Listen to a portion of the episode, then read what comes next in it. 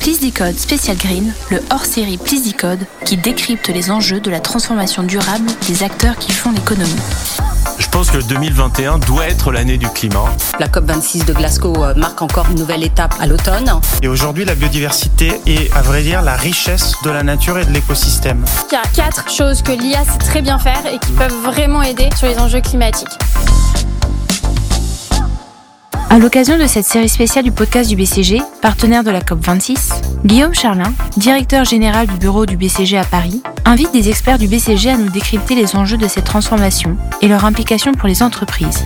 Cette semaine, il reçoit Charlotte Degault, directrice associée au BCG Gamma, l'entité dédiée à l'intelligence artificielle du BCG. Charlotte est responsable mondiale de leur CO2 AI, dont l'objectif est d'aider les entreprises à mesurer et réduire leur émissions carbone. Bonjour Charlotte. Bonjour Guillaume.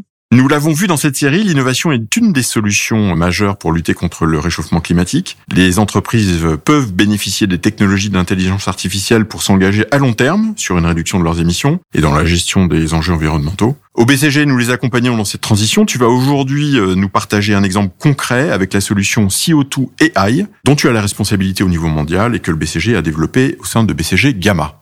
Charlotte, un des grands enjeux du CO2, c'est évidemment de mesurer ce qu'on émet. Est-ce que tu peux nous dire où on en est aujourd'hui?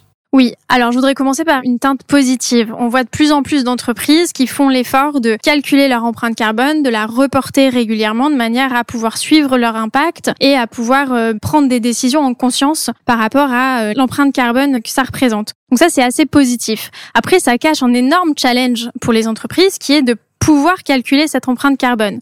Si je prends juste un exemple concret pour expliquer en quoi c'est difficile, les grandes entreprises aujourd'hui, elles ont beaucoup de fournisseurs à qui elles achètent des produits, euh, des matières premières, etc. Ces matières premières, elles portent elles-mêmes une empreinte carbone du fait de la production qui a eu lieu. Et c'est très compliqué pour les entreprises de récupérer l'information primaire, la donnée primaire sur euh, l'empreinte carbone des fournisseurs parce que eux-mêmes ont parfois beaucoup de difficultés à la calculer. Donc il y a un vrai challenge qui se cache derrière le calcul de cette empreinte carbone qui est d'avoir des données fiable et précise sur euh, exactement d'où viennent les émissions.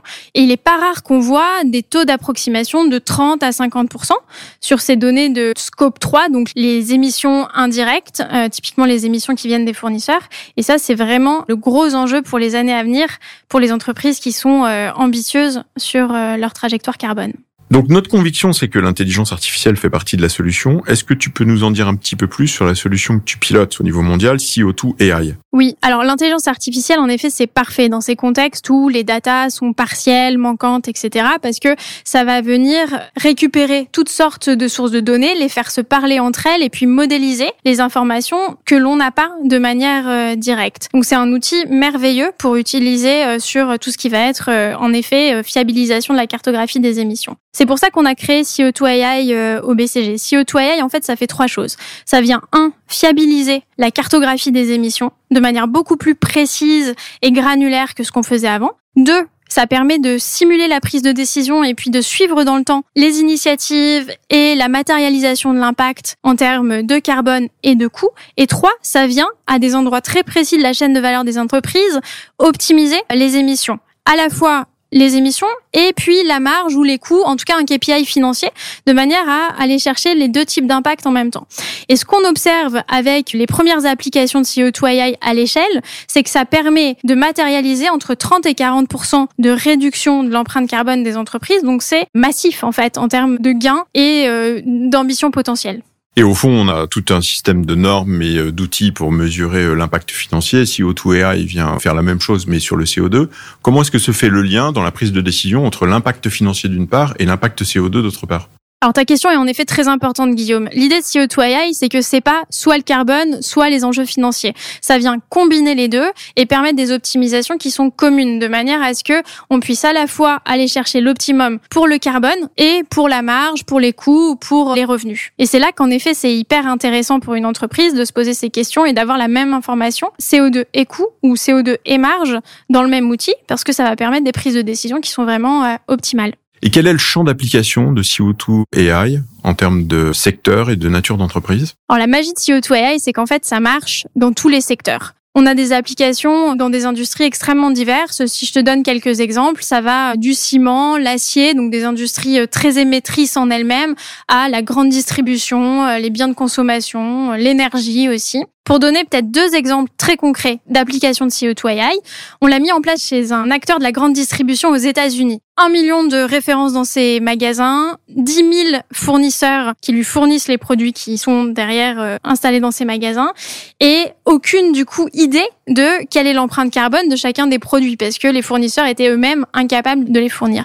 Avec CO2 AI, notre client est capable d'avoir l'information de l'empreinte carbone de chacun de ses produits, et puis d'aller chercher des cas d'usage en fait euh, pour ses consommateurs finaux, en communiquant une sorte d'éco-score sur chacun de ses produits, en bâtissant de la fidélité en poussant plutôt des produits entre guillemets écolos parmi son assortiment, etc.